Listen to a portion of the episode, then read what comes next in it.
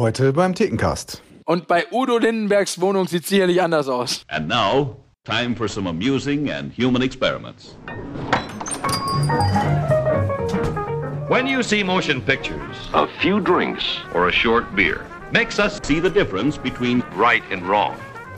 As a result, the more alcohol you take, you get a true picture of what really happens. A picture that you could never see in any other way. Now let's take three drinks.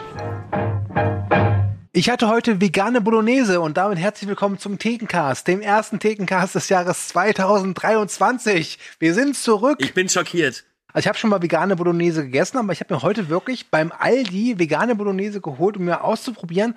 Und ich muss sagen, die aus dem Glas schmeckt besser. Und ja, das ist meine Erfahrungswerte jetzt hier.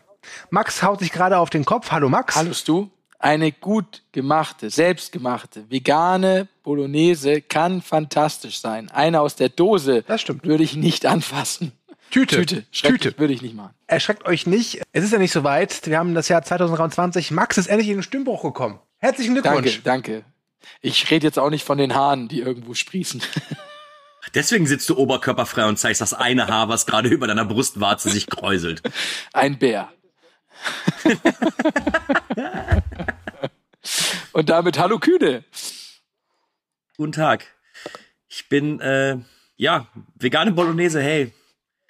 Ich Hey. werde jetzt mir keine Freunde machen, aber ich bin noch jemand, der auf fleischliche Bolognese zurückgreift und äh, Du, ich bin auch noch Karnivore, versteht das nicht falsch, aber ich bin auch so veganem Essen nicht abgeneigt. Äh, Und deswegen wollte ich es einfach mal versuchen.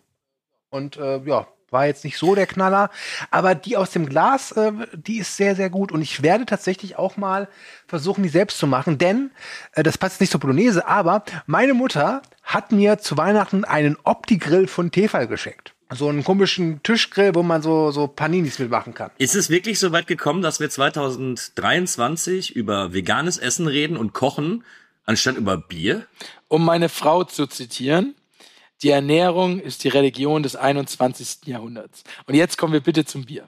Gut, ja, kommen wir zum Mecker, kommen wir zum Bier. Wisst ihr was, ich fange heute mal an. Ähm, ich habe nämlich das vorletzte Bier meiner Aachener Biersommelier-Reise. Das ist ein Bebop Fermentory aus Ungarn. Ähm, und es ist, und oh Gott, das wird ganz schlimm werden, Bier mit der Geschmacksart Maracuja Basilikum. ich werde es jetzt einfach mal öffnen. Es ist zum Glück nur eine kleine Dose und ich habe auch noch zum Ersatz eine gute Flasche Gösser Naturradler. Das beste Radler, was es gibt. Gruß an Pascal. Und los geht's. Geruch. Irgendwie zwischen Maracuja-Schorle und eingeschlafenen Füßen. Das ist die Petersilie. Prost auf euch. Petersilie im Bier. Wow.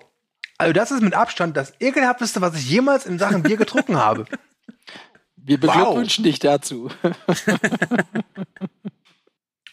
Wahnsinn.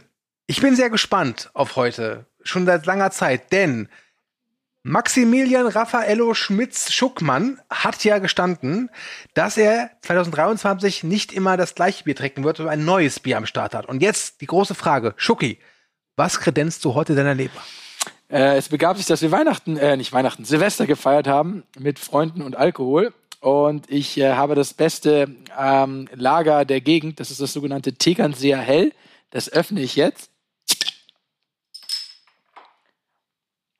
Und jetzt trinke ich auch davon.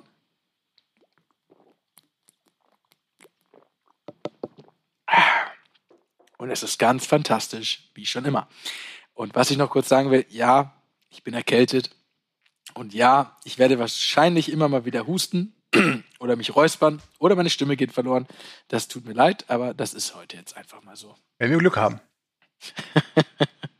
Ich werde trotzdem nicht aufhören zu lachen, wenn ihr das da draußen hofft. Nein, ein, ein äh, Tickencast ohne einen lachenden Schuck wäre wie ein Tickencast ohne einen Betrunkenen ein Kühne. Kühne, du bist dran. Ich habe ähm, tatsächlich, ich war mit einem äh, fleißigen Hörer unseres äh, Podcasts im Kino. Äh, Grüße gehen raus. Und äh, wir haben uns Terrifier 2 angeguckt. Über diesen Film reden wir jetzt einfach mal nicht.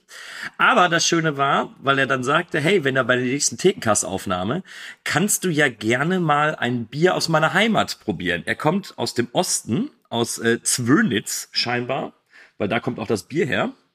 Und es ist ein Zwönitzer Winterstern, ein Craft-Bier. Das kam mit so einer kleinen schönen Nikolausmütze. Es soll nicht ganz so kalt sein, habe ich mir sagen lassen. Und äh, ich bin sehr, sehr gespannt, wie es schmecken wird. Erstmal Grüße gehen raus an dich, David.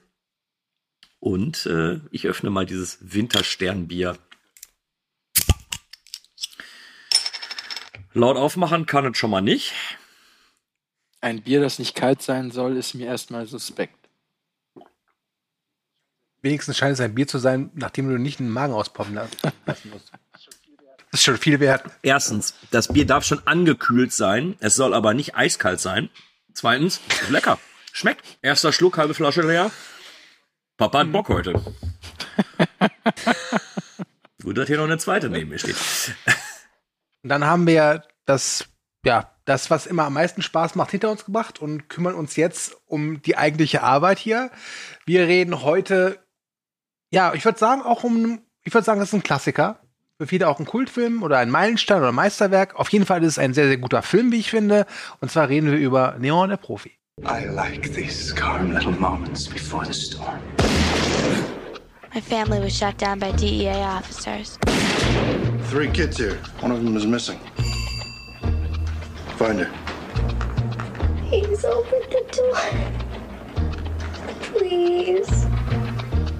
From the director of La Femme Nikita, If you don't help me, I'll die tonight. I can feel it. an innocent girl with no one else to turn to. What exactly do you do for a living? Cleaner. You mean you're a hitman? Cool. A perfect assassin I need you to help me, Leon. I want to get those dirtbags who killed my brother. with someone to finally believe in. Change ain't good. Remember that, Leon. I will. They're about to come face to face with the cop who's crossed the line. Bring me everyone. What do you mean, everyone?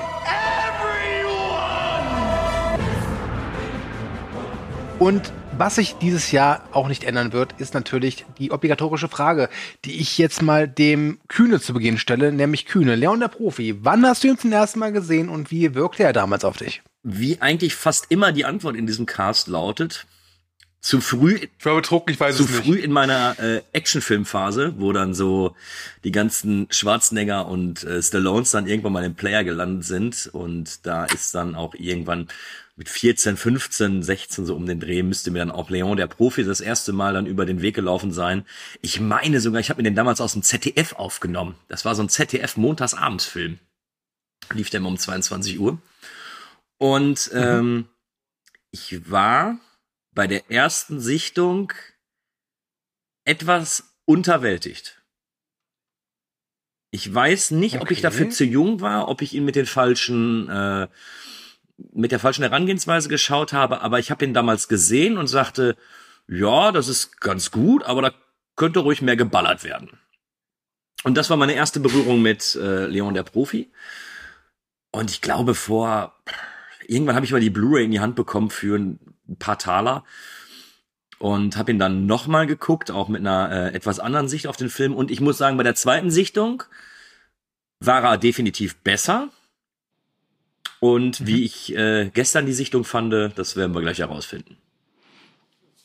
Okay, Max, wie war es bei Also, dir? ähm, ich erinnere mich auch, dass ich ihn auch so im Alter, irgendwann Anfang Teenageralter sowas gesehen habe. Und ich muss sagen, dass der Film, ähm, also das genau erste Mal kann ich leider nicht mehr wiedergeben, wie das war, aber ich weiß, dass ich ihn relativ früh gesehen habe, dass ich beim ersten Mal begeistert war. Ähm, ich vermute, ich habe ihn bei einem Kumpel von mir geschaut, beim Gerald. Grüße gehen raus an Gerald. Ähm, Gerald, bester Mann. Genau. Und ähm, dass ich ihn schon immer fantastisch fand. Übrigens, Gerald wird bald von Liam Hemsworth gespielt. Also, dass ich ihn, dass ich den Film schon immer fantastisch fand und dass er eigentlich schon immer zu meinen Lieblingsfilmen gehört hat. Und ähm, daran hat sich jetzt auch nichts geändert. Der ist immer noch unter meinen Top 50 sowas. Und ähm, es war mir eine Freude, ihn wiederzusehen und ich habe ihn relativ häufig gesehen und habe ihn immer wieder, im, immer wieder gemocht und äh, das hat jetzt auch nicht wirklich nachgelassen. Ja, ich musste echt lang in meinem äh, Erinnerungspalast kramen, aber ich weiß auch nicht mehr genau, wann ich und wie ich ihn zum ersten Mal gesehen habe, auch wenn der Max ja so komische Gesichtszuckungen macht, was ihr jetzt nicht sehen könnt, aber ich schon. Ähm, ich muss aber auch so 14, 15, 16 gewesen sein. Also ich habe den auf Video geguckt und ich hatte den auch mal als äh, Sicherungskopie auf VHS und habe ihn dann auch relativ häufig gesehen und ich fand den damals schon sehr gut und es gibt wie so oft bei mir, so einzelne kleine Szenen, die sich warum auch immer so in mein Gehirn reingefräst haben. Zum Beispiel gegen Beginn, wenn ähm, Gary Oldman als äh, Lieutenant Stansfield durch diese Perlenkette da durchgeht, diese, diese, diese Gardine da, so mit den beiden Händen so da durch, ähm, das hat sich irgendwie eingebrannt, ähm, genau. Ähm, und ja, ich finde, es ist ein herausragender Film. Ich habe ihn jetzt vorgestern äh, seit ewiger Zeit mal wieder gesehen äh, auf Paramount Plus. Es gibt ihn übrigens jetzt, wo wir es aufnehmen, gerade auch wieder frisch auf äh, Netflix. Ähm, und es gibt ein paar Sachen, oder es ist eine Sache hauptsächlich, mit der ich mittlerweile so ein bisschen meine Probleme habe, die jetzt aber für mich den Film deswegen nicht schlechter machen. Ähm, aber ich sag mal so viel, die Beziehung zwischen Leon und Mathilda hat so ein paar Feinheiten, die sehe ich jetzt ein bisschen mit älterem Auge kritisch. Als junger äh, Mensch ist mir das nicht so aufgefallen, aber jetzt so mit fast 40, äh, aber darüber reden wir gleich. Ähm, Max, äh, könntest du den zwei Leuten, die jetzt gerade zuhören und den Film nicht kennen, nicht gesehen haben, kurz erklären, in aller Kürze wirklich, worum geht's in Es ist Film? eigentlich ganz einfach. Es geht um Mathilda, ein junges Mädchen von zwölf Jahren.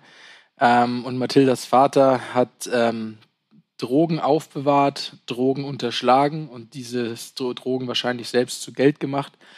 Und die ähm, einfordernden äh, Drogenhändler, beziehungsweise die auch zeitgleich bei der DEA arbeiten, fordern ihre Drogen zurück und bringen daraufhin die gesamte Familie von Mathilda um. Und Mathilda schafft es, sich vor diesen Polizisten am Tag des Massakers sozusagen zu retten, indem sie zu dem benachbarten Leon, ähm, der in der Wohnung daneben wohnt, ähm, sozusagen bei ihm Unterschlupf zu finden. Und ähm, tja, Leon ist Auftragskiller und Mathilda äh, hat keine Familie mehr und lebt fortan bei ihm. Und das ist im Prinzip die Handlung. Was man vielleicht noch erwähnen kann, ist, dass äh, sie weiß, wo der Vater das Geld versteckt hat, dieses Geld nutzt, um Leon zu beauftragen, die Leute zu töten, die ihre Familie umgebracht haben. Wobei es Matilda gar nicht so sehr um die ganze Familie geht, sondern nur um ihren kleinen Bruder. Ja, hast du die das- Familie das- mal gesehen? Die waren doch alle scheiße. Ich wollte es, ich wollte es ja in kurzen Worten sagen. Was man eigentlich Ja. sagen kann, ist, wenn man das zusammenfassen will, es geht um die Liebesgeschichte eines Mädchens und eines älteren Mannes. Ja, und das ist die Sache, wo ich jetzt bei der letzten Sichtung von vor zwei Tagen wirklich da saß und dachte, Stopp, stopp, stopp, stopp. Moment mal. Ich habe mir den ja, äh, also ich habe beim Gucken auch die ganze Zeit gedacht, aha, 94 ging das scheinbar noch. Heute würdest du diesen Film wahrscheinlich so nicht mehr drehen können, wie er gedreht worden ist. Aber würdet ihr das wirklich als Liebesgeschichte bezeichnen? Ich, ich habe tatsächlich Ähm. mir gedacht, eigentlich müssten wir diesen Thekencast beginnen mit und sagen, wir tun nicht immer nur in der 31. oder 41. oder was weiß ich Folge einen Liebesfilm behandeln. Nein, wir machen es heute auch und wir behandeln Leon der Profi. ich für meinen Teil habe das jetzt so für mich so gesehen, dass diese Mathilda damit so kokettiert, dass sie glaubt, dass sie erwachsener und reifer ist, als sie Ja. eigentlich ist. Es, äh, allein dadurch, dass sie auch immer raucht. Und Leon, der ja auch, glaube ich, überhaupt keine Erfahrungswerte damit hat, so richtig. Er hat ja nur eine große Liebe und die ist ja früh gestorben. Äh, er drängt sie auch immer zurück. Und ähm, ich, ich erkenne das nicht als, als Liebes, also was heißt Liebesbeziehung. Ähm, wenn du sagst, eine Liebesbeziehung ist auch die Beziehung, die du zu deinem besten Freund hast, dann ja, es ist eine Liebesbeziehung. Aber es ist jetzt keine Beziehung, die jetzt ein Ehemann zu einer Ehefrau hat. Allerdings, und das ist das, das, das, was mich so ein bisschen so, der Film ist halt von Luc Besson und der war ja oder ist dafür bekannt gewesen, dass er auch sehr viele junge Geliebte hat. Zum Beispiel zu Beginn im Prolog, wenn wir sehen, wie äh, professionell Leon arbeitet, gibt es ja so eine Prostituierte, die dann so diesen Drogendealer verlässt. Und das war damals die Geliebte von Luc Besson. Und die haben sich kennengelernt, da war sie, glaube ich, erst 15 und er schon irgendwie 30. Und das bringt das, wenn man das weiß, bringt das so ein Geschmäckle mit rein, was den Film jetzt für mich nicht schlechter macht, aber trotz allem, auch mit dem Wissen, dass Luc Besson ja auch irgendwie fast vor Gericht stand wegen irgendwie sexueller Nötigung oder so. Es ist schon, ich gebe euch da komplett recht, dieser Film wäre heutzutage so nicht gedreht Also worden. ich, ich möchte da kurz einhaken. Ich finde, ähm, was eben genau, also ich sage das ja auch alles auf einer sehr provokativen Art, aber weil es mir auch tatsächlich jetzt beim ähm, letzten Anschauen wirklich auch aufgefallen ist, dass dieser Film, ich hatte den, ich hatte natürlich in Erinnerung, als Junge erinnerst du dich auch an die ganze Geballer und freust dich auf das Geballer am Ende und das Geballer zwischendurch und halt die paar Szenen, wo Leute umgebracht werden, so ungefähr, und das ist alles cool.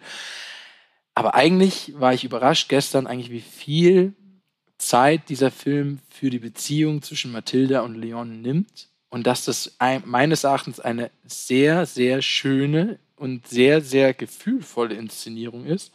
Und ich wirklich überrascht war, wie fantastisch ähm, Natalie Portman als zwölfjähriges Mädchen schon schauspielert und das tatsächlich tragen kann. Ähm, und ich sozusagen wirklich überrascht war, was eigentlich meines Erachtens jetzt im neuen Sehen das Kernelement dieses Filmes ist. Und das ist, finde ich, die Beziehung zwischen Mathilde und Leon.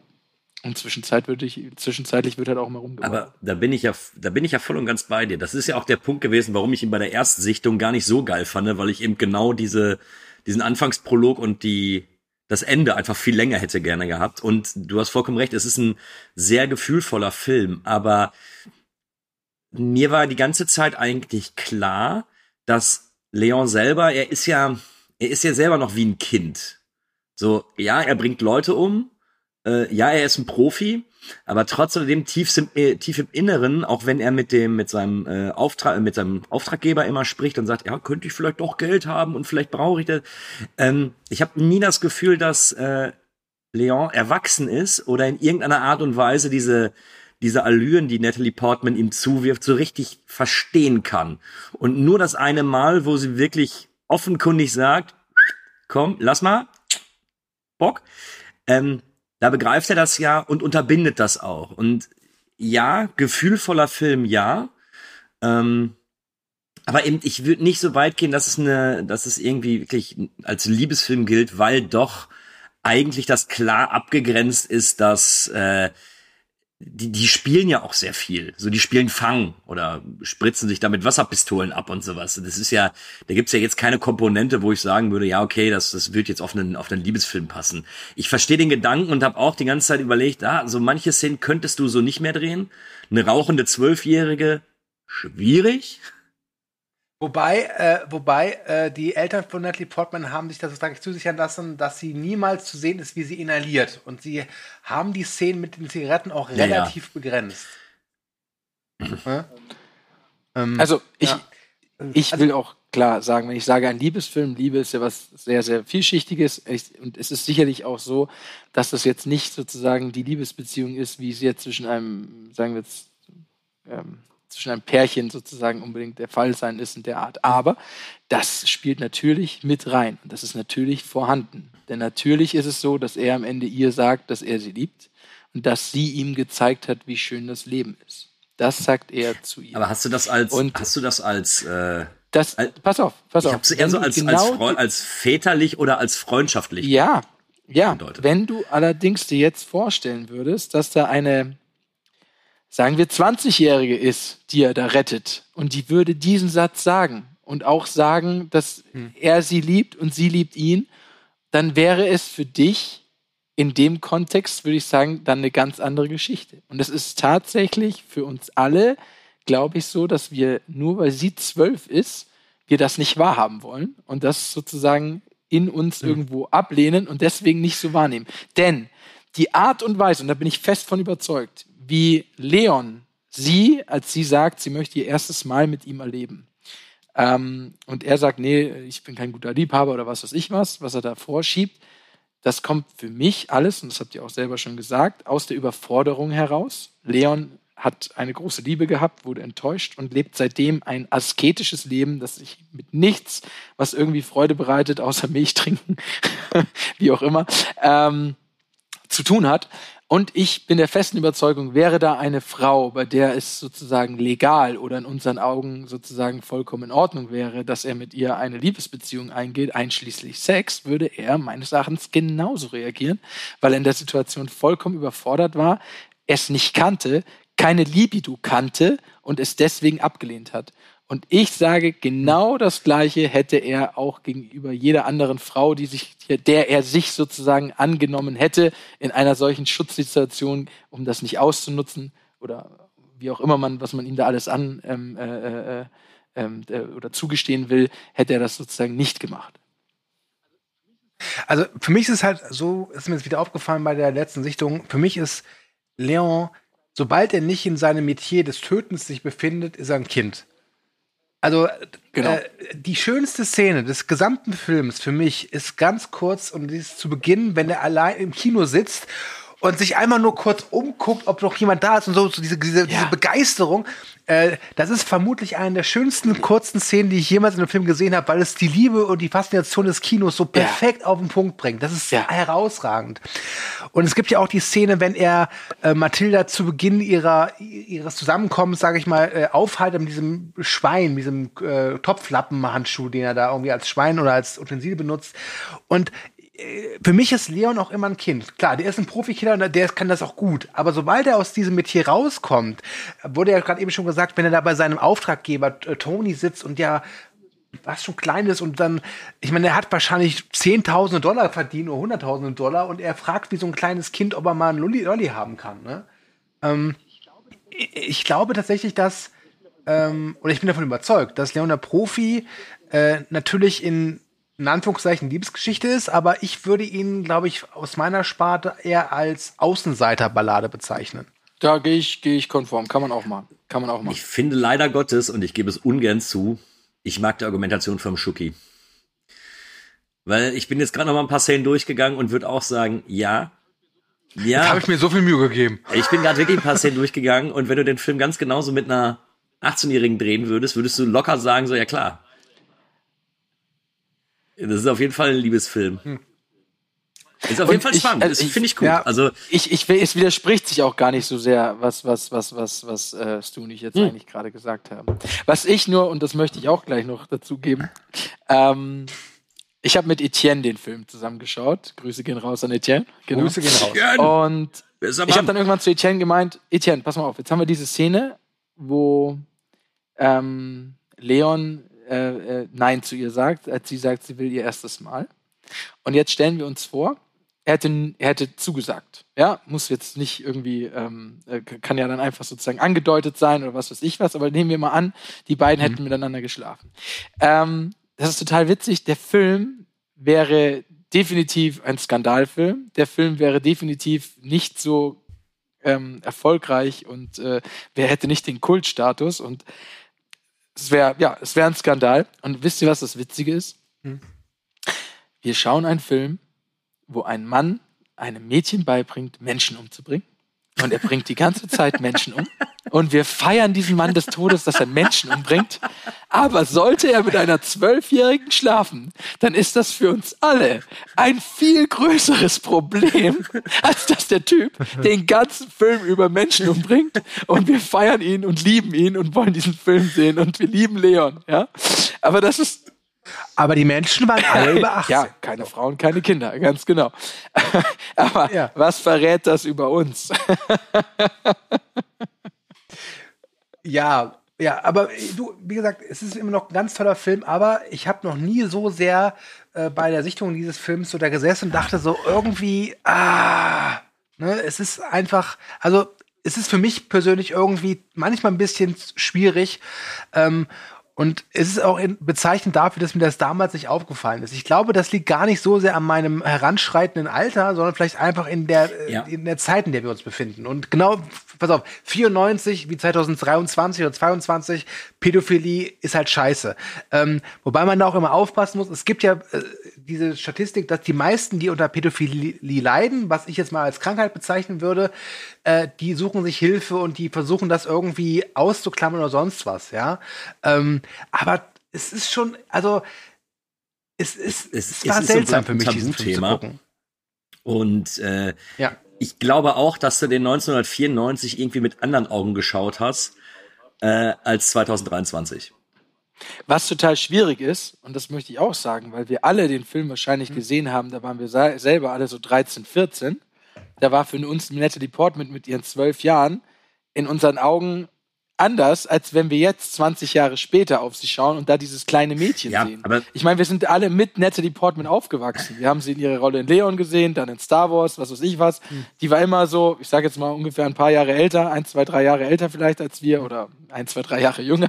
Aber ich meine bloß, das ist ähm, ähm, schwierig. Mich würde es einfach mal interessieren, wie das jemand im, im älteren Alter, sage ich mal, der in den 90ern 30 war, wie der das wahrgenommen hat.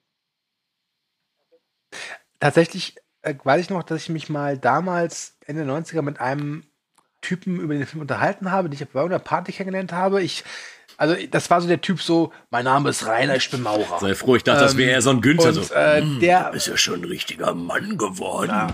ich weiß seinen Namen nicht mehr. Auf jeden Fall hat er, hat er, hat er einen Blaumann an und hat ein Bier getrunken. Und das war auf irgendeiner Party. Und ich weiß noch, dass ich mit dem über diesen Film geredet habe. Und wir haben konstant aneinander vorbeigeredet, was Filme angeht. Und bei dem Film waren wir uns einig, es ist ein guter Film. Wobei er gesagt hat, ja, wenn die da rumballern das ist voll geil. Ich habe ich hab gestern noch bei der Sichtung gedacht, heute, also wenn du heute eine Zwölfjährige in diese Outfits steckst, in der Natalie Portman rumläuft, da hättest du einen Skandal, also da hättest du auch einen Skandal.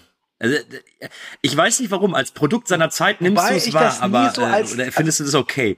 Aber ich bin mir sehr, sehr sicher, dass wenn du heute eine Zwölfjährige so aufreizend anziehst wie äh, Natalie Portman in den Film, da würdest du einen riesigen Skandal provozieren. Du, du, meinst, du meinst einen Rock, einen Rock und ein, und ein Top, was so ein bisschen bauchfrei ist? Das ist Dieses doch 90er Luder. Jahre durch und durch. Ja, ja, ich sag Also ja, in den sehe ich- 90ern funktioniert das. Aber wenn du 2023 ein Remake von Leon drehen Also würdest ich- und du lässt eine Zwölfjährige sowas anziehen, würdest du ein Problem kriegen. Mathilda im Anorak. Hm. Ja. Äh, übrigens, äh, die erste Rolle von Natalie Portman, die sich im Casting gegen 2000 Konkurrentinnen durchgesetzt hat. Darunter wohnt auch Christina Ricci und Liv Tyler, wobei Liv Tyler, glaube ich, zu alt war schon Aber zu dem. Zeitpunkt. Ähm, und ja, tolle Rolle. Also Natalie Portman, tolle Darstellerin und äh, vermutlich auch, wenn ich so eine Top 10 machen müsste der besten Kinderleistungen im Film, wäre sie Ja. auch relativ weit oben. Also das ist schon eine ganz, ganz Nenn tolle eine bessere. Performance, die sie da macht. Nein, ich bin hin und weg. Ich muss sagen, ich war einfach hin und weg. Ich habe das mir gestern angeschaut und dachte mir, wow, das ist, also, Aber Ich mein- lass uns, schaust dir andere Sachen an. aber lasst echt- uns äh, Jean Reno nicht vergessen, weil ich glaube auch, er war nie besser. Ja. Das Interessante ist ja, dass, dass Luc Besson dieses Drehbuch auch wirklich für Jean Reno gedreht hat, weil er hat ja Nikita gemacht davor und hat Jean Reno ja so einen Gastauftritt oder eine Nebenrolle als äh, Auftragskiller oder auch als Cleaner, wie es ja auch in äh, Leon der Profi heißt. Und er hat ihm dann dieses Drehbuch geschrieben, weil eigentlich wollte ähm, Luc Besson schon das fünfte Element machen, aber weil Bruce Willis äh, relativ voll Terminkalender hatte, äh, hat er sich entschieden, dann drehe ich was Kleines für zwischendurch. Und das war sein Projekt. Ähm, und ja, Jean Reno war immer erste Wahl und Ja. das ist halt wirklich wie Faust aufs Auge. Ähm, es gibt aber, und das ist natürlich, habe ich es herausgefunden, weil ich ja eine Spürnase habe, ähm, drei Schauspieler, die trotzdem so ein bisschen in der engeren Auswahl waren, falls Jean Reno keine Zeit hätte. Wobei man sagen muss, ich glaube, diese drei Darsteller waren damals so groß, dass es wesentlich ähm, wahrscheinlicher ist, dass Jean Reno zusagt, als dass einer von denen zusagt. Deswegen an euch die Frage, was glaubt ihr, welche drei Schauspieler? Äh, Richard Gere? Nein. Mitte der 90er. Waren es denn, waren es Europäer? Es waren alles drei Amerikaner, nee, ein Australier und die Mel sind heute Gibson. noch aktiv. Russell Crowe. Russell Crowe, nein, Mel Gibson, ist richtig. Dann hätten wir noch Robert De Niro. Und jetzt kommt der, wo ich es gar nicht so richtig, aber okay, Keanu Oh, Reeves. Nee. Keanu Reeves. Nee, hätte, hätte 1994 nicht gepasst. Alleine, alleine, wie Matilda vor seiner Tür steht und so, wow, was ist passiert? Wow. Deine ganze Familie umgebracht? Wow. Kurze Frage, war da auch ein Hund dabei? Ach, nur dein Bruder. Na, okay. Nee, also auch er ist, äh, ich finde Jean Reno einfach fantastisch in diesem Film. Ähm, Ich finde eigentlich immer, wenn du ihn in irgendwelchen äh, größeren Filmen siehst, der hat eigentlich fast immer Bock. Ich finde ihn auch immer ganz, äh, ganz gut. Aber jetzt ist mir, also ich kann schon mal so viel vorwegnehmen. Ich fand ihn, wie gesagt, beim ersten Mal nicht so gut, beim zweiten Mal schon besser, aber ich fand ihn jetzt bei der Sichtung äh, gestern, ich fand ihn absolut fantastisch. Ein wirklich ganz, ganz großartiger Film. Und äh, ich habe vergessen, dass der so lang ist. Ich dachte mir eigentlich die ganze Zeit, ich wollte mir danach noch einen anderen Film 110. angucken und guckte irgendwann auf die Uhr. Und mir kam es aber gar nicht so vor. Ich dachte jetzt, der Film wird eine Stunde laufen und da hatte der aber schon zwei Stunden Laufzeit und ging gerade ins große Finale. Ähm, weil mir das überhaupt nicht vorgekommen ist wie 137 Minuten. Also bei mir lief der Director's Cut. Ich weiß nicht, wie es bei euch war. Äh, puh, Jesus. Ich dachte eigentlich, ich hätte irgendwo nachgeschaut, dass er 110 Minuten geht, aber mh, Die Das ist die Kinofassung. Kinofassung. Kinofassung, glaube ich. ja, ich habe auch, einen, ich Also, glaub, ich hab auch ähm, den Director's ich, äh, Cut gesehen. Ich habe auch den Director's Cut gesehen. Was interessant war, bei Paramount Plus ist es so, dass es da sogar eine Szene gibt, die ich davor noch nie gesehen habe. Die lag auch nur äh, äh, in der OV vor. Äh, das kommt wohl aus Die dem ist Interna- auf dem- auf der Blu-ray ist sie drauf. Da gibt's Du meinst die mit dem, mit dem Alter, Ja, ne? Wie alt bist du? 18? Ja, ja, die hatte ich Genau. auch. Genau, die hatte ich genau, auch. Da haben wir die genau. gleiche Version gesehen. Genau. Okay. Ja, ja. Okay, super. Die haben wir alle gesehen. Also Jean Reno ist, ist, ist, ist meisterhaft, ich würde sagen, mit einer der besten darstellerischen Leistungen 90er Jahre aus meiner Sicht, weil der auch diesen Wechsel so verführt. So, er ist halt immer so, er hatte was Unsicheres, was Kindliches. Und das Schöne ist, das behält er sich auch irgendwie bei, wenn er als Profi aktiv ist. Also es gibt äh, zu Beginn im Prolog diese schöne Szene, wenn er diesem Typen das Messer an die Kehle hält und dann äh, das Telefon überreicht. Und sobald er auch nur ein bisschen aus seiner, ich will es nicht Komfortzone, aber aus seiner Killerzone rauskommen muss, fühlt er sich komplett unwohl. Und das macht er so perfekt. Ähm, es ist schon traurig, wenn man sich so anguckt, was er in den letzten Jahren so gedreht hat, weil er ja dann irgendwann so in Richtung mehr so Actionstar und Thrillerstar abgedriftet ist und wahrscheinlich gutes Geld verdient hat. Und das hat er auch, also Gott sei Dank für ihn. Aber so gut wie in Leon der Profi war er, glaube ich, nie wieder. Ich glaube wirklich, das ist seine Rolle. Ja, vielleicht den Godzilla noch. Nein, aber Ja, ich, okay, also ich okay, muss auch tatsächlich ja, ja. diese, diese Bandbreite, die er da auch so darstellt, von ähm, ich finde es ja, ich finde es ja, er ist ja auch sehr gefühlvoll, wenn er, wie er mit Mathilda umgeht, aber ich finde auch, ähm, es gibt diese Szenen, in denen es für einen selber, jetzt kommen wir schon wieder zu dem Thema, aber trotzdem, ähm, wenn zum Beispiel Mathilda vor ihm ist und Madonna und danach Marilyn Monroe nachahmt und sie sozusagen dieses, ähm, ja, äh, äh, äh, Seducing hat, so, dass er dann wegschaut und total unsicher ist. Und dieser total unsichere Junge, der da wegschaut, das ist der gleiche Junge, der mit diesen wunderbar offenen Augen im Kino sitzt. Ähm, das ist, das ist fantastisch. Und ähm, ich, ich, ich kenne den auch nie, dass er diese Bandbreite gleichzeitig mitgespielt hat mit dem Typen, der dem fetten Mafiosi das Messer an den Hals hält, ja, und ihm dann sozusagen erklärt, Ja, was er immer, zu tun als hat. sie auch ins Hotel Ähm, einchecken und der Typ sagt dann, ja, du musst was ausfüllen. Und er steht einfach wie, wie Ochs vom Berg, wo ich mir dachte, Ja. musste der noch nie in ein Hotel? Also hat er wirklich seine Stadt, seitdem er in New York ist, wieder verlassen? Äh, seine Wohnung? Weil er wäre ja vollkommen mit dieser, Tony ist besser als jedes Hotel. Da muss man nichts ausfüllen. also, Kein Papierkram bei Tony. Tony wird ihm auch sicherlich die Wohnung habe ich mich die ganze Zeit gefragt, glaubt ihr, dass Tony wirklich nett zu Leon war? Oder hat er ihn ausgenutzt? In der Hoffnung, dass Leon irgendwann äh, umkommt und äh, das Geld dann für Das sich einsacken kann. Weil ich war mir die ganze Zeit bei der Rolle von Ich- Tony nicht darüber im Klaren, was ich übrigens auch spannend finde. Ich fand schön darüber nachzudenken. Ja, aber, aber Ja, ja. kein Also Schwarz ich- und Weiß. Kein Schwarz und Weiß. Es ist nicht so, dass er ihn, glaube ich, nur ausgenutzt hat. Und ich glaube auch nicht, dass er ihn einfach nur gemocht hat als Killer. ich glaube, es ist beides. Er wird seinen absoluten Nutzen davon gehabt haben, dass er jemanden hat, der den Job übernimmt. Und er wird sicherlich seine Provision eingestrichen haben, Nee. Kohle zu kassieren. Und er hat ihm sicherlich auch Gutes Nee, nee, geholfen, pass auf, mir geht's wieder nicht Geld darum, ob gegeben er Provision Und- gekriegt hat oder so. Ja. Mir geht's eher darum, weil er ja in einer Tour sagt, Leon, du kannst nicht mit Geld umgehen, ich behalte dein Geld. Wenn du was brauchst, komm zu Toni. Ja, aber da ist es, da ist halt die Sache, wo ich das immer so aufgefasst Ja. habe, dass es vielleicht wirklich so war, weil er dieses Kindliche hatte. Also ich würde, weil er hat ja so den, nicht, nicht den Geist, aber so, so die Ausstrahlung halt oft von eines Elfjährigen und ich würde einem Elfjährigen keine 5000 Dollar in die Hand drücken, ja. Ähm, aber ich, das Tony ist auch so eine interessante Figur, weil wie Max sagte, nicht schwarz und nicht weiß und er hat ihn ja auch quasi verraten. So habe ich es zumindest verstanden, weil er ja auch Ja, mit Stansfield Moment, Geschäfte er hat ihn macht. Verraten, aber wir sehen seine, seine, seine Gesichtsfärbung. Äh, äh, Färbung, ne? Also er hat ordentlich Ja. blaue Flecke bekommen. Die haben ihn schon in die Mangel aber, genommen. aber auch da, aber auch da kann man natürlich äh, sich fragen, hat er vielleicht nicht auch ein bisschen Schiss, dass wenn Leon Ja, es du musst aber eine, ob er die Sache ist ja dabei auch gewesen, ne? es war ja von vornherein klar, als Stansfield zu Tony geht, dass er wusste, dass Tony weiß, wo Leon ist. Hm. Also es gab ja keine andere Option. Und äh, ich glaube, Tony hätte ihn nicht verpfiffen, weil er ja nicht freiwillig gesagt hat, hier, pass auf, der befindet sich in dem Hotel im Hotel, sondern er hat ja wirklich was davongetragen. Er hat ja das blaue Auge, die ganzen Striemen, also das Gesicht hat ja mehrere Farben des Regenbogens mittlerweile angenommen. Und er hat auf jeden Fall kassiert. Nur, äh, also, Und ich, ich glaube, das ist genau das Ambivalente. Tony ist immer noch am Leben, aber er hat kassiert. Und ich, ich glaube, er hat ihn nicht sofort verpfiffen, aber er hat, Ja. ist auch nicht für ihn gestorben. Das heißt, die Wahrheit liegt, glaube ich, wie auch in seinem ganzen Ja. Verhalten dazwischen. Ich glaube, er ist weder das eine komplett oder das andere komplett. Er war nicht der beste Freund, aber er war auch nicht der Arsch, der ihn sozusagen nur abgezogen hat.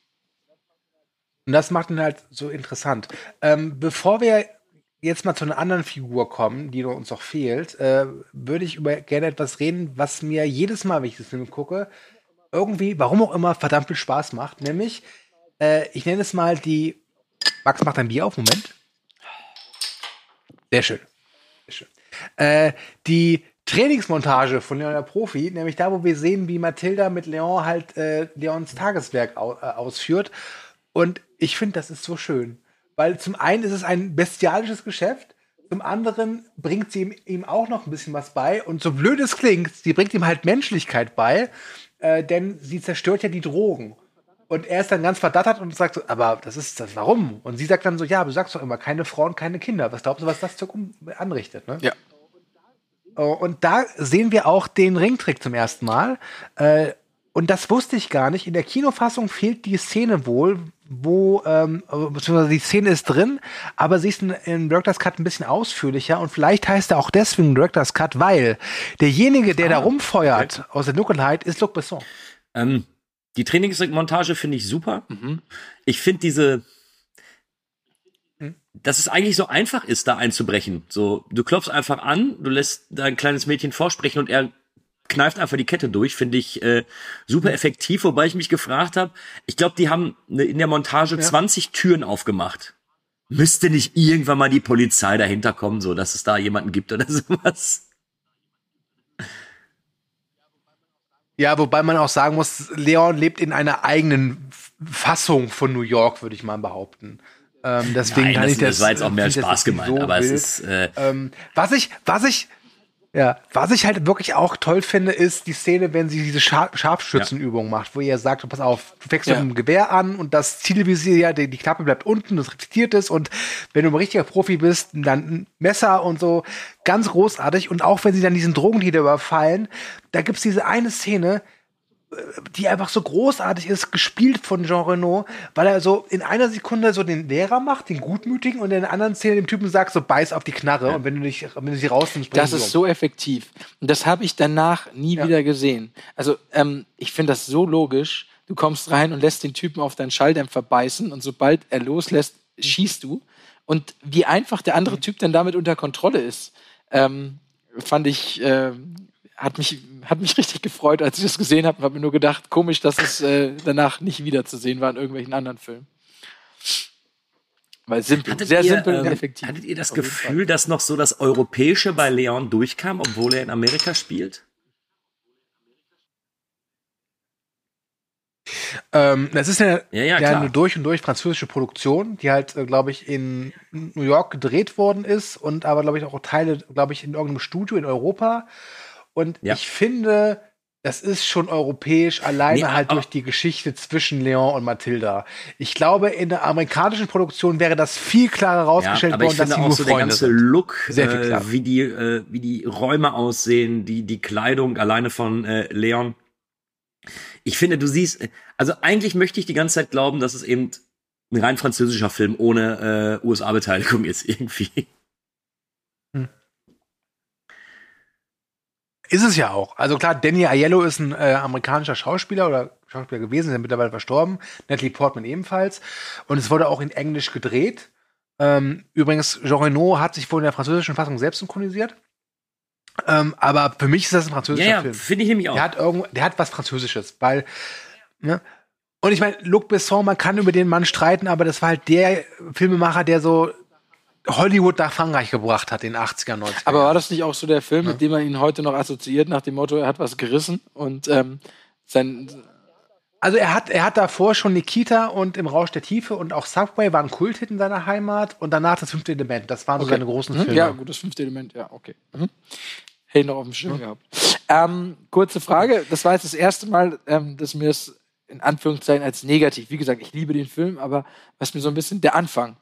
Ähm, wenn man den Anfang sieht und sieht, wie dieser fette Mafiosi, ähm, der sozusagen aus dem Weg geräumt werden muss, da ähm, sozusagen dann sich mit seiner Ische da vergnügt und seine Kollegen, der überall sind. Übrigens auch wieder mit einem Siegfried und Roy. Lange Haare bei den Bösewichten muss sein. Ähm, ich fand, das war so ein bisschen cheap.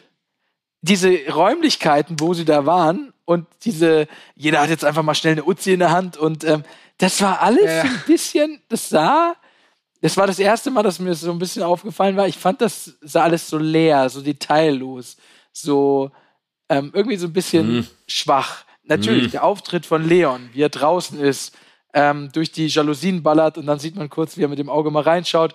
Er hat Tonto. Oder Tonto, genau. Oder auch ein Klischee, Tonto. Da, egal. Aber dann auch der, der, wie er von hinten kommt und das Messer um seinen Hals liegt. Grandios. Will ich gar nicht, äh, finde ich super, ja.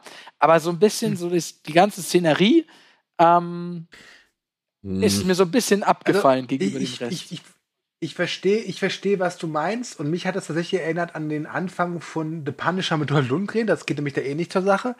Ähm, aber ich finde das, das Opening ganz cool, weil es dir relativ klar macht, welche Fähigkeiten Leon besitzt, ohne sie exakt genauso zu zeigen. Weißt, er ist ja plötzlich immer irgendwo da.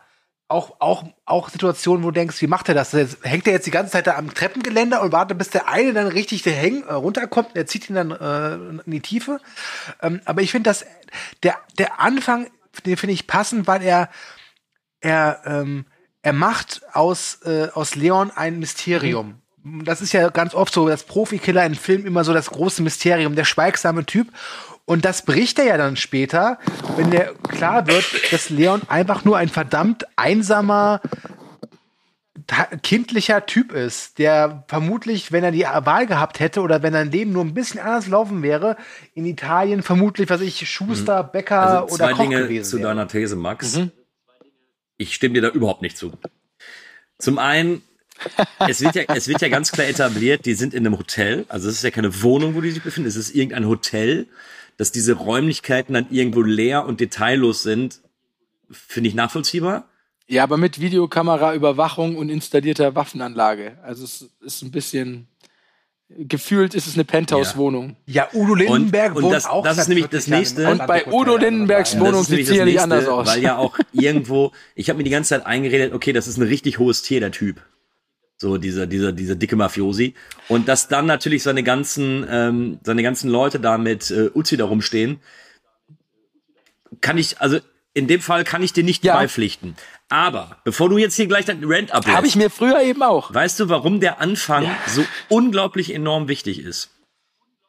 Ich glaube, wenn du diese Anfangssequenz irgendwie anders gedreht hättest oder vielleicht nicht so over the top, wie sie dargestellt ist, wäre das Finale ein ultimativer Bruch innerhalb der Geschichte und würde überhaupt nicht funktionieren. So. Ich möchte in keiner Weise sagen, dass diese Anfangsszene ihren Sinn nicht vollkommen erfüllt. Nicht Darum in dem Ton, mein Freund. Es Nicht ist in absolut diesem wichtig Ton. und es ist, äh, es ist absolut richtig und es ist absolut wichtig, wie er da dargestellt wird. Und an der Inszenierung von Leon habe ich auch kein Problem. Es geht mir nur sozusagen um dieses ähm, Szenario, in- in- irgendwie von der Ausstattung, von der Raumwahl und auch von dem Bösewicht. Du sagst, das ist auch sowas, da unterscheiden wir uns. Du hast gerade gesagt, du fandest, das ist so ein richtig hohes Tier. Und für mich war das einfach Ja, nur ja, ein aber quiekendes, dann hätte er nicht überlebt. wo ich mir nicht vorstellen kann, dass er in irgendeiner Form, in irgendeiner Form Charisma hat, Leute um sich scharen kann. Sonst hätte er nicht überlebt, kann, Weil er so das Mastermind ist. Es muss einen Grund gehabt haben, warum Tony sagt, okay, du bleibst am Ja. Leben. Eben. Ja, richtig, stimmt. Und ich finde, es passt nicht zu dieser Person und dem Cast. So, natürlich, ich, ich verstehe, was du meinst. Es ergibt Sinn für die Story. Ich finde nur, der Typ strahlt für mich in keinster Weise das aus, was er sein soll. Ja, okay. Trotz alledem, es ist, äh, nee, es ist, ist okay. Also die, die Argumentation kann ich nachvollziehen. Mich hat's überhaupt nicht gestört. Aber eben, worauf ich hinaus will, ist, äh, dass genau dieses, auch was, was du sagte, dieses Mysterium Leon aufbauen, dass er da eben da eine Stunde da am Treppengeländer hängen kann anscheinend. Das ist so wichtig fürs Finale, weil ich finde so schon in dieser schon fast ruhigen und kleinen Geschichte ist die, die finale Konfrontation, ja, äh, die- sie passt gut rein, aber ich glaube auch nur, weil, der, weil am Anfang etabliert wird, was Leon alles kann. Und da will ich dir Und, gar nicht äh, widersprechen. Ich hätte mir, das Einzige, glaube ich, was ich in dem Film besser machen würde, ich hätte in der Mitte noch eine Actionsequenz, glaube ich, eingestreut. Weil die Action ist famos. Ich finde die Anfangssequenz famos, das Finale ist äh, wow. Äh, Ich hätte gerne noch eine kleine Action-Szene, glaube ich, gehabt. Und dann wäre der Film für mich so ein äh, 10 von 10. dass wir bei den Chinesen den einen Polizisten umbringt, fand ich war auch wieder das gleiche Mysterium. Leon taucht auf und bringt die einfach um. Ähm, das hätte man sicherlich vielleicht noch ein bisschen größer machen können, um den Kühne zu befriedigen. Ja, weißt du, es gibt da so eine, es gibt da so eine Deleted Scene, da kommt dann Leon nach dem Chinesenjob zu Mathilda und sagt, pass auf, ich habe die Chinesen umgebracht und so habe ich es gemacht. Zuerst bin ich da angegangen, dann bin ich da angegangen, dann bin ich da angegangen, dann habe ich den abgelockt, angelockt, dann habe ich den erschossen, dann den erschossen, den erschossen und so war's. Der Kühne das ist der ist das. Ist der Kühne-Cut. Das, das wollen wir für den Kühne haben, die Action-Szene, ne? Ach so, okay. ähm, Folgendes. Ähm, einer meiner absoluten Lieblingsfilme ist ja Transporting. Da gibt es ein paar sehr schöne Szenen, wo man Drogen nimmt. Aber die schönste Drogennehmen-Szene ist in Neon der Profi, nämlich Gary Oldman als Lieutenant Norman Stansfield, ähm, das absolute Drogenkopffrack, Frack, das sich so diese Pillen reinpfeift und dann mit diesem Kopf so und ich will ehrlich sein, ich habe es schon ein paar Mal gemacht, dass wenn ich irgendwie Kopfschmerzen habe und mir eine Ibo reingepfiffen habe, das dann auch so nachgespielt habe, einfach für den Effekt. Und hat es geholfen? Nein.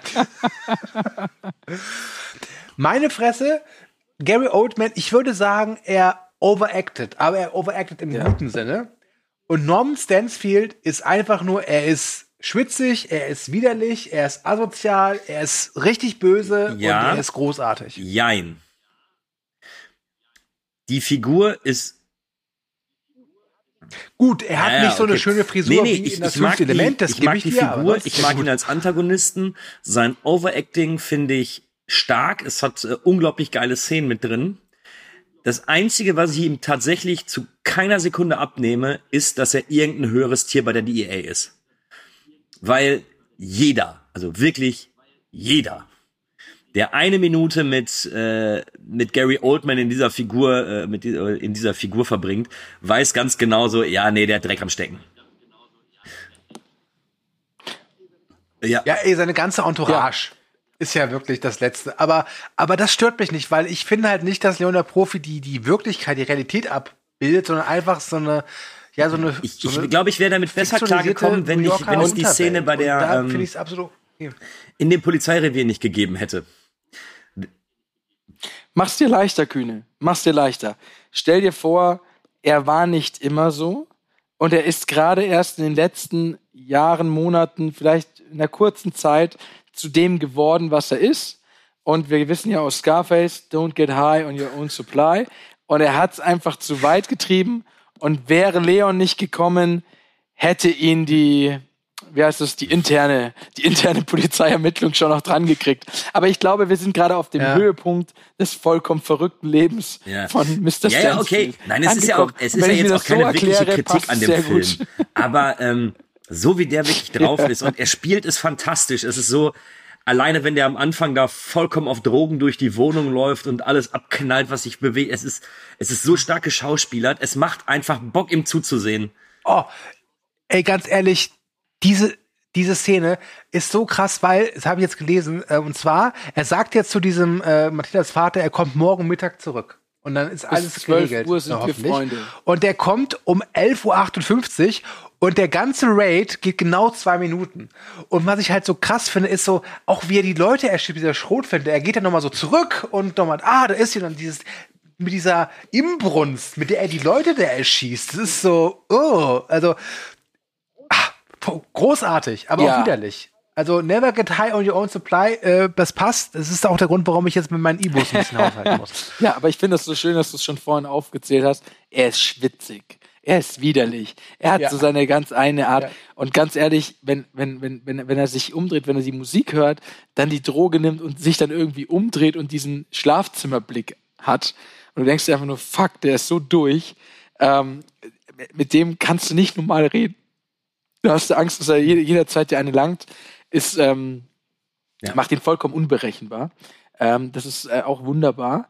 Ähm, und ihm fehlt dann auch zum Beispiel jetzt das Kultivierte, um an einen gewissen Hans Gruber zu erinnern.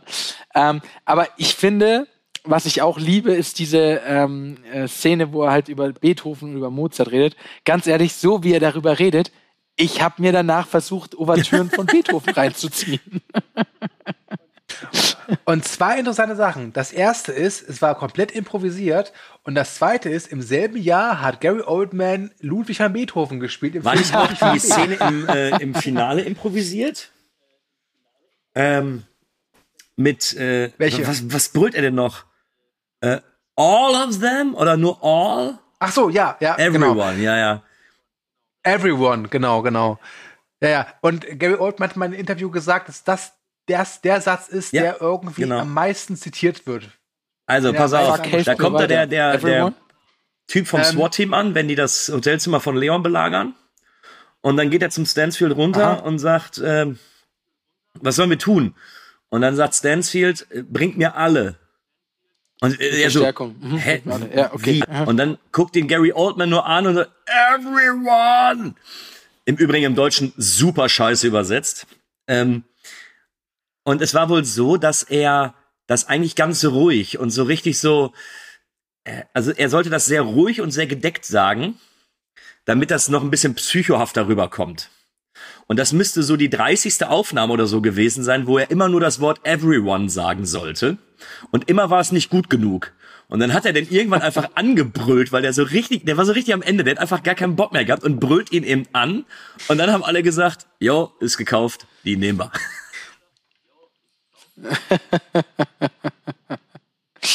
Ja, schön, Ja. sehr schön. Das ist fantastisch, ja.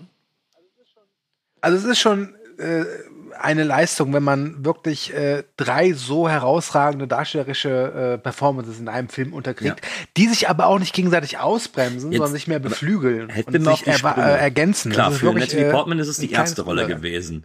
Jean Reno hat aber vorher schon in französischen Streifen mitgespielt.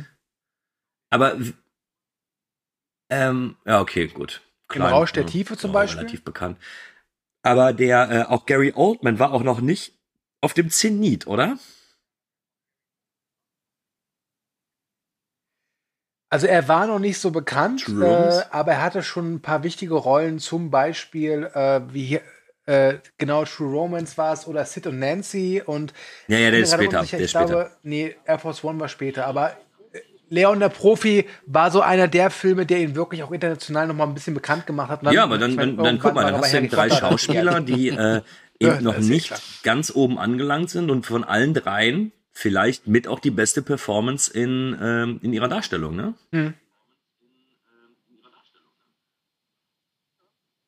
Ja. Ja. Ähm, ich würde mit euch noch gerne über das Ende reden. Ich finde, das Ende ist ikonisch, das Ende ist herausragend. Es ist ein trauriges Ende. Leon überlebt ja nicht. Stansfield aber auch nicht, der Arsch.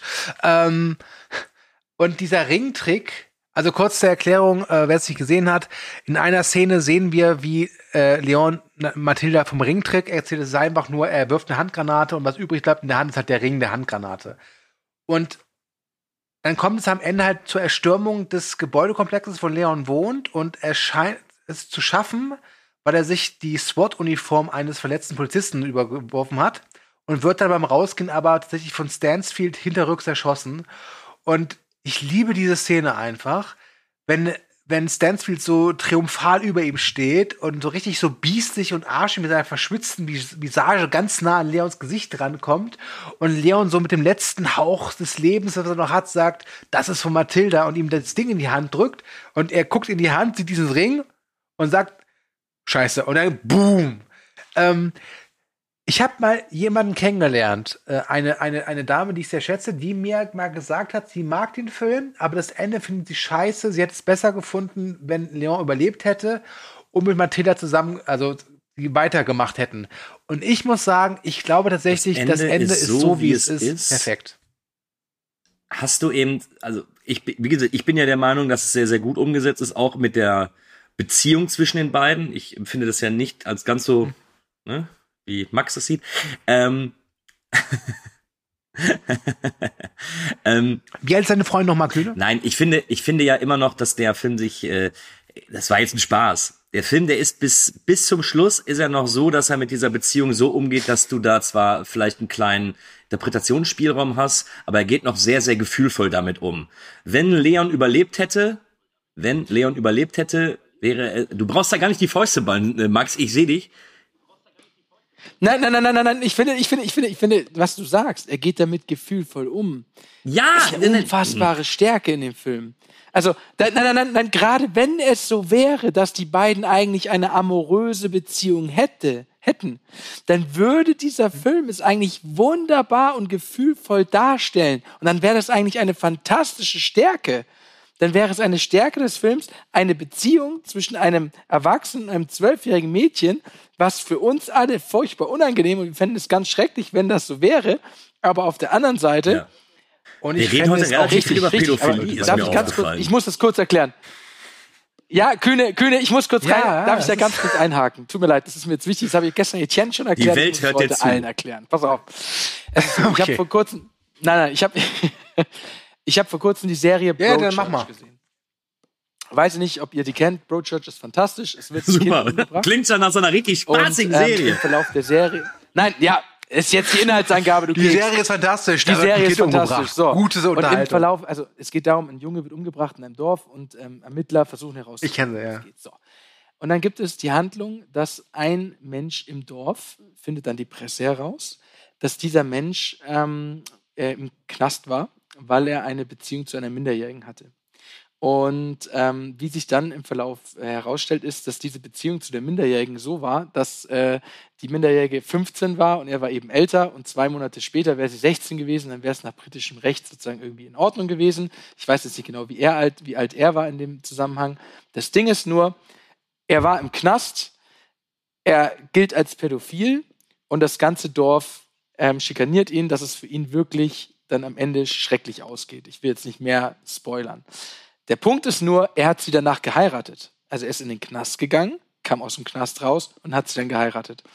Und ähm, was, der, was die Serie sozusagen damit zeigt, ist, es kann sozusagen eine Liebesbeziehung ge geben, die sozusagen darüber hinausgeht. So.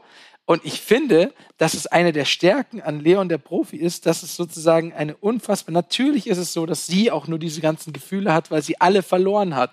Dass sie sozusagen versucht, all ihre Liebe und alles, was sie an Zuneigung hat, in Leon hineininterpretiert. Sowohl ein Vater, den sie in dem Sinne eigentlich nicht hatte, eigentlich die ganze Familie, alles und natürlich auch ihre ersten amorösen Gefühle, die ist am Anfang ihrer Pubertät, dass sie all das quasi in Leon hineininterpretiert. Und natürlich ist es keine, keine Beziehung, die wir alle unterstützen könnten. Es ist aber trotzdem etwas, dass dieser Film an einem Tabu rührt. Und ich finde es eigentlich fantastisch, dass er es auf einer sehr gefühlvollen Ebene tut, dass wir auch, wenn wir uns sozusagen dabei komisch fühlen, es zu sehen, es doch unglaublich sensibel und nachvollziehbar dargestellt ist. Und das ist meines Erachtens eine große Stärke, dass auch wenn es sozusagen so ist, dass wir es alle nicht mögen und wir alle irgendwie das Gefühl haben, das finden wir nicht in Ordnung, wir uns aber am Ende wie ich schon gesagt habe, selbst mal hinterfragen sollten, dass wir das das Schlimmste finden, obwohl der Typ die ganze Zeit Menschen umbringt. Gut, das wollte ich nur gesagt haben. Diese Tabus müssen angesprochen werden. Und wir müssen mehr darüber reden Okay, in unserer Kultur. Finale. So, Kühne, was sagst Ähm, du zum Ende? Sie hörten einen Kommentar Was von ich Max denn jetzt sagen? Ähm, Entschuldigung. mir ist noch eine Sache, eine Szene einge auf, also eingefallen. Äh, weil wir jetzt Matilda immer so als, als Kind dargestellt haben, aber sie kann ja auch richtig Badass sein. Ich liebe die Szene, wenn diese drei äh, gleichaltrigen Jungs ihr irgendwie Geld abnehmen wollen und sie sie relativ äh, ja, auflaufen lässt. Und zwar mit der besten Art und Weise, nämlich sie gibt ihnen Geld, aber gleich für voraus Jetzt weiß ich sie und will einfach in Ruhe gelassen werden. Schöne Szene. Finde ich tatsächlich ganz schwach. Ich muss nachdenken. Und dann schaut sie ganz lange konzentriert in die Kamera. Geht mir heute noch auf den Sack. Das ist eine der Szenen, die ich nicht leiden kann. Ich muss nachdenken. Das ist so pseudo. Ich wusste es. Ich finde es immer. Den einen Schwachpunkt bei Schucki finde ich. Aber die Szene, ich muss nachdenken. Und deswegen sitze ich hier draußen, statt wie jeder normale Mensch, der nachdenken will, einfach woanders hingeht, wo er nicht genervt wird. Aber ich muss nachdenken, habe erstmal gezeigt, wo der Hammer hängt, nämlich 100 Flöhe. Also, worauf ich gerade hinaus wollte vor etwa sieben Minuten. Ja. Ähm, Der Tod von Leon ist eigentlich nur die logische Alternative, weil ich mir nicht, ich weiß nicht, wie es weitergegangen wäre, wenn er überlebt hätte und wie ich dann oder mit was für einem Gefühl ich dann aus dem Kino rausgegangen wäre. Weil ich finde es auch irgendwo nett, dass du eben nach dem Finale und nach dem Tod von Leon siehst, dass zumindest Matilda versucht, wieder ein normales Leben zu führen. Und dass mir der Film eben zeigt, okay, vielleicht ist es jetzt eine kurze Episode, dass sie dort äh, mit einem Profikiller zusammen war, aber jetzt wieder irgendwo in Anführungsstrichen resozialisiert wird oder resozialisiert werden sollte. Und dementsprechend glaube ich, dass der Tod von Leon der ein, die einzig logische Konsequenz des Ganzen ist, um dem Ganzen nicht so eine Art Trash-Faktor zuzusprechen. Oder dass du mit so einem, mit so einem, äh, mit so einem unguten Gefühl rausgehst, weil wenn der Film jetzt geendet hätte und Mathilde hätte gesagt, Leon, ich übernehme dein Vermächtnis, dann hätte ich irgendwann Leon 2 oder Leons Tochter oder Mathilda, Leons Tochter oder sowas und hätte dann einfach so einen, so einen billigen Action-Abklatsch oder sowas gehabt. Und so ist einfach das ganze Ding in meinen Augen rund und ich finde den Tod von äh, Leon finde ich nur logisch und nachvollziehbar. Ich finde aber noch ein wunderbares Element an diesem Ende, oder was heißt wunderbar, aber es ist auch wieder so zweideutig und auch schwierig und eben nicht einfach, ist, dass diese Frau in dieser Schule zu ihr sagt, und jetzt sag mir bitte die Wahrheit. Und sie sagt als Wahrheit, was auch die Wahrheit ist, ich habe bei einem Profikiller gelebt und habe sozusagen mit dem zusammen, was weiß ich, was gemacht.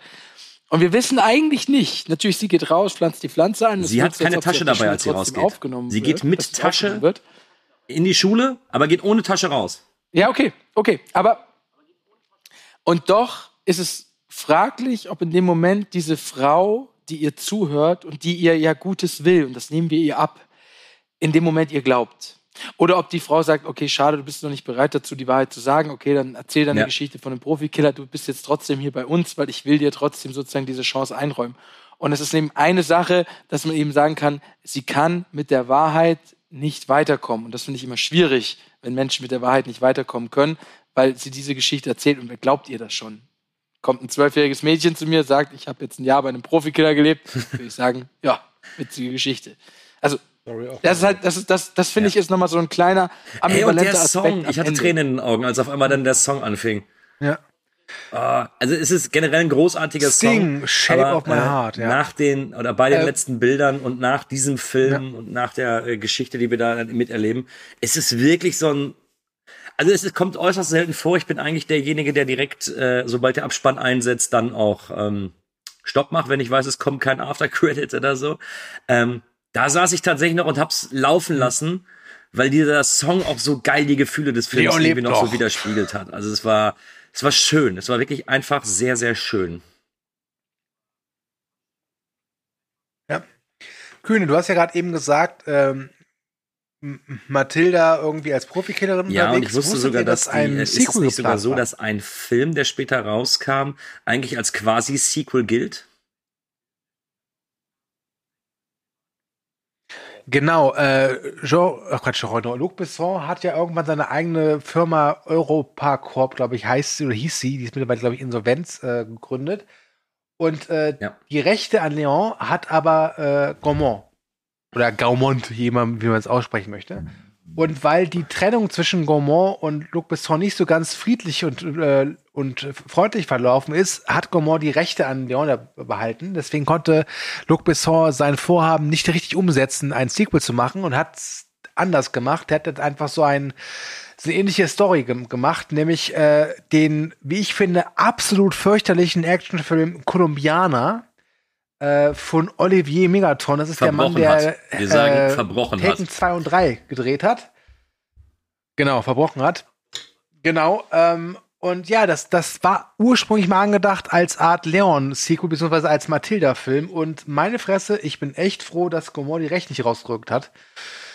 Weil, muss man auch mal sagen, also pass auf, ich mag oder ich, ich finde Valerian oder Valerian von Luc Besson richtig toll, aber ansonsten hat der davor und danach meist nicht mehr so geil abgeliefert, wenn wir mal ganz ehrlich sind.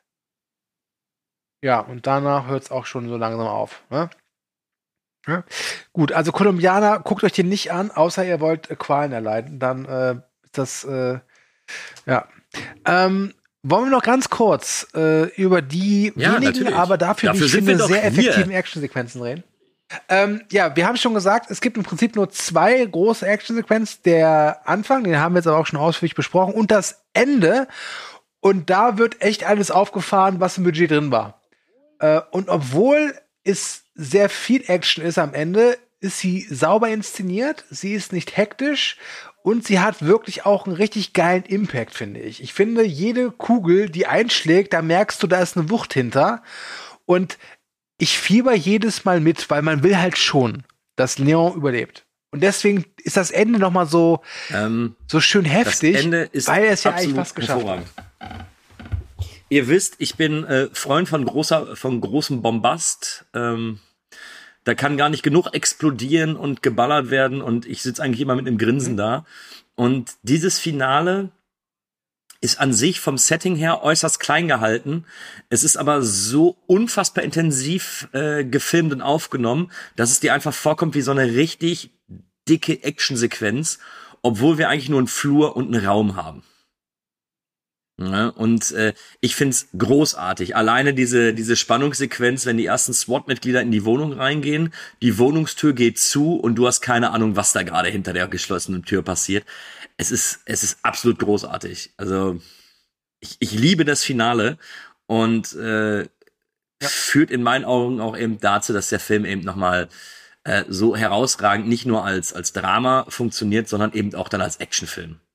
Weil vielleicht glaube ich, gehört Leon so mit zu den Filmen, selbst wenn du jetzt sagst, dass du diese Drama-Aspekte, dass sie dir nicht ganz so gut gefallen, wirst du wahrscheinlich auch als Action-Fan sehr, sehr versöhnlich aus Leon aus dem Kino rausgehen, weil dieser letzte Eindruck einfach so bombastisch ist.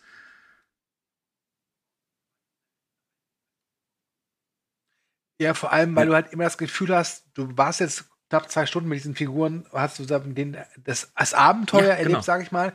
Und du weißt, es geht jetzt auch um was.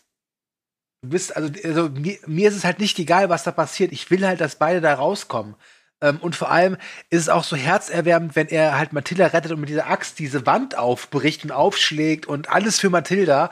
Ähm, und da muss ich sagen, da erinnert mich Genau. Leon auch nicht mehr an, an einen Freund oder einen Liebhaber, sondern mehr als an, an einen Vater. Das ist die reine körperliche Überlegenheit.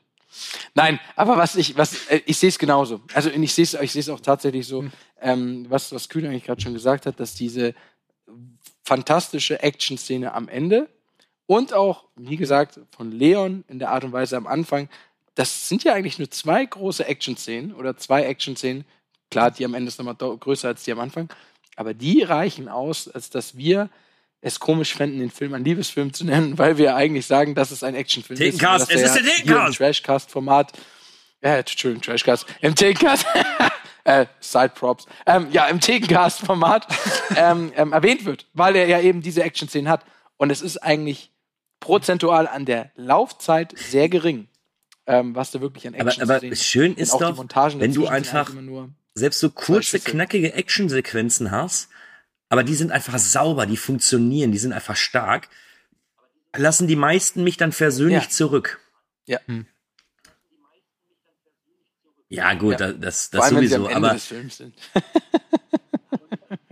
Und vor, und vor allem, was auch so schön ist, ist, dass diese Action-Sequenz zum, zum Ende, es kommt immer noch ein bisschen mehr. Am Anfang denkst du, du hast es mit einem Dutzend SWAT-Mitglieder zu tun. Dann kommen da plötzlich Barrikaden, dann kommt da die, der, der, die Panzerfaust dazu. Irgendwann ist das ganze Gebäude umgestellt und Ja. äh, du merkst einfach, dass da auch wirklich so der Druck du fühlst diesen Druck, den auch beide Protagonisten jetzt gerade da ausleben oder spüren müssen. Und das macht so großartig. Ähm, Und das schaffen heutzutage nicht mehr viele Actionfilme. Äh, äh, Also Paradebeispiel, wo es gut ist, ist der erst letztes Mal besprochene Stirb langsam, wo Ja. es auch immer so dieses, diese, das hat alles so eine Art Dringlichkeit. Ja, aber da, da hast du halt auch einen ganzen Film, der dich eigentlich mit ja, einer Dramahandlung Hm. das aufbaut, damit du für die dann am Ende gut fühlen kannst. Und natürlich ist es so, dass auch Leon, wie auch schon ein gewisser Mc, Herr McLean, in dem ersten Teil zumindest, verletzbar ist. Also man sieht, wie er sozusagen, äh, äh, es ist noch immer eine bombastische Ja, Szene. oh, ist man die großartig. sieht auf einmal, wie die Hand von oben die Tür zumacht. Das ist Bombe. Bombe. Aber die zweite fantastische ist eben auch, dass er da oben bleibt. Die wissen ja noch nichts davon. Die wissen ja eigentlich nur, dass die Tür zugegangen ist. Ich glaube nicht, dass die da gesehen haben, wie die Tür zugegangen ist. Und auf einmal kommt er von oben runter und ballert alle ab ähm, und wird dann in die Schulter getroffen. Und das ist genau das Gleiche. Er ist auch verletzlich. Er ist kein Actionheld. Er ist auch verletzlich in dieser Situation, wo wir ihn aber auch schon zwei Stunden lang als einen verletzlichen Mann kennengelernt haben. Ich finde, das ist ein wunderschönes Schlusswort. Das Einzige, was dieses Schlusswort noch ein bisschen schöner machen kann, ist das Bodycount-Quiz. Ähm, und ja, ich würde einmal fragen, wie viele Leute Äh, sterben in Leon der. Profi und die Quelle ist dieses Mal die IMDb. Laut IM, Weil die haben ja bestimmt 20 Jobs. das steht nicht dabei. Die zähle ich jetzt aber nicht mit. Ich zähle einfach mal die, die. Ja, da habe ich aber auch nicht mitgezählt. In der Mitte jetzt auch. Naja, guck mal, am Anfang sterben schon mal ein paar Hilf Leute. ihm Das nicht. ist schon mal klar. Am Ende 37, sterben auch ein ich sage, Leute. 37 Menschen sterben in Leon Ach so, äh, ja, am Anfang stirbt keiner. Sie 36, 30 sage ich dazu. Okay, Max, du. Also er sagt, es sterben 37. Dafür, dass wir eigentlich mittlerweile schon längst besprochen haben, dass es nur zwei Actionsequenzen gab und vielleicht am Anfang, das waren vielleicht sechs Typen in diesem Hochhaus oder sieben. Und am Ende, ja gut, okay, dann noch die Familie, 8, 9, Die 10, Chin- 11. Die Dann Chinesen. haben Es gibt noch die Chinesen. Die Endsequenz, die ganzen Ja, Polizisten ich helfe auf dir. Max, Oh, danke, du hilfst mir. Gut. Du hast 37 Matildas gesagt. Familie? Egal, ich sag 36. Ja. Ja, ich Bist du bin da ganz sicher, Max? Kühne. weißt du, weil du ein dreckiger Langweiler bist. Es du kannst doch 34, einfach mal eine eigene. Zahl nennen und ich immer nur sagen, höher oder tiefer. Weißt du, ich wollte gerade, ich habe dir geholfen. Ja, hallo, ich habe das genau abgeschätzt, ja, und es war zwei, es war zwei am Ziel vorbei, zwei am Ziel vorbei. Sag mir nicht, ich wäre sozusagen nur Nee? drüber drunter, wenn ich zwei am Ziel vorbei bin. Ich Kühne, wollte wenn du so den gute weihnachtlichen Vorgaben Gedanken, weil es noch nicht so lange her ist und ich, oder ich dich gern sagen. habe, wollte ich einfach auch sagen, okay, ich helfe dir. Ne? So. Und du nutzt das einfach aus. Hast du ja getan, ja. Ey. Ich weiß überhaupt nicht, was dein Problem ist, Kühne. In den letzten Nee, nee, ich habe häufiger verloren. häufiger ich habe mittlerweile häufiger Bodycount verloren. Ich fühle mich jetzt schon gewonnen. wieder, als wärst du, Du bist- Pascal. Du bist traumatisiert. Nein, du bist traumatisiert. du bist traumatisiert von Pascal. Das ist das Ding. Ich verliere eigentlich immer gegen dich. Dass ich jetzt bei heute langsam gewinne, gewonnen. ist für mich einfach mal wieder ein Erfolg.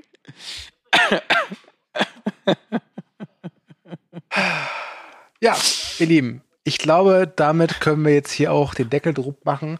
Ähm, es war ein, wie ich fand, wirklich sehr schöner Podcast. Es hat mir große Freude gemacht, mit euch über Leon der Profi zu reden. Ich hoffe, ihr hattet auch da draußen Spaß beim Zuhören. Denn die Wir sind erste beim Frau nächsten Mal beim wieder mit einem. Gast oder einer Gästin am Start und besprechen. Ja, Oh, gespoilert. ja, äh, und ich weiß, dass sie diesen Podcast auch wahrscheinlich jetzt hier hören wird. Deswegen, wir sind gespannt. Ja, jetzt, du musst dann auch liefern, liebe Lein. Ne? Es, wir erwarten Großes von dir. Wir verraten noch nicht, Ich welchen nicht Film wir so. gucken Also werden. ich- wir wissen es schon. ich hab ihn gar nicht so zumindest gut in freue mich Erinnerung, sehr auf diesen ich bin Film. gespannt. Es ist, es ist ein, Doch, doch, ich freue mich es auch ist sehr drauf. pures 90er Jahre. Ja. Es ist pures, Ja. purer 90er Jahre Spaß und äh, ich freue mich sehr. Wenn ihr uns mögt, dann würde der Max sich freuen und der Kühne sich freuen und ich auch ein bisschen freuen, wenn ihr zum Beispiel bei Spotify oder bei all den anderen Podcatcher-Plattformen, auf denen wir zu finden sind, uns eine positive Wertung gibt, so Apple Podcast oder so.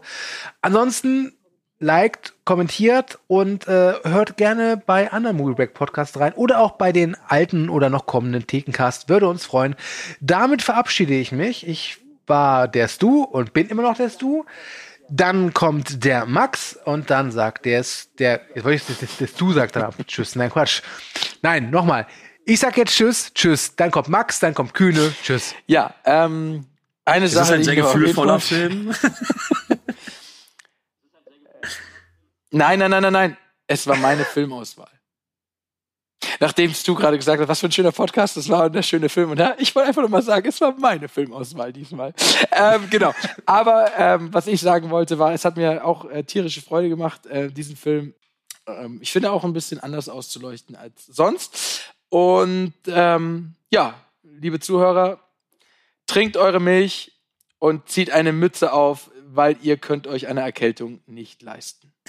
In diesem Ja, Sinne, Vielleicht äh, ein, eins der wenigen Male, wo ich dem Max für seine Filmauswahl danke. Ich habe äh, auf jeden Fall jetzt noch mal einen komplett anderen Bezug zu dem Film gefunden und äh, ja, ich liebe ihn wirklich sehr, kann ich nicht anders sagen. Sehr, sehr toller Streifen. Guckt rein, wenn ihr ihn nicht gesehen habt und wenn ihr ihn kennt, guckt ihn noch mal. Es lohnt sich auf jeden Fall. Es war mir eine Freude, den ersten Podcast dieses Jahr aufzunehmen. Ich freue mich auf ein tolles Jahr. Ich habe für Max schon so ein paar Ideen, was ich mir da so an Filmen so aussuche. Und Max wird keine Freude haben. Und freue mich einfach aufs nächste Mal. Es war mir eine Freude. Und bis bald. Ciao. Well, for once, Pour yourself the most inviting glass of beer you've ever tasted. When the film is started, see what is happening.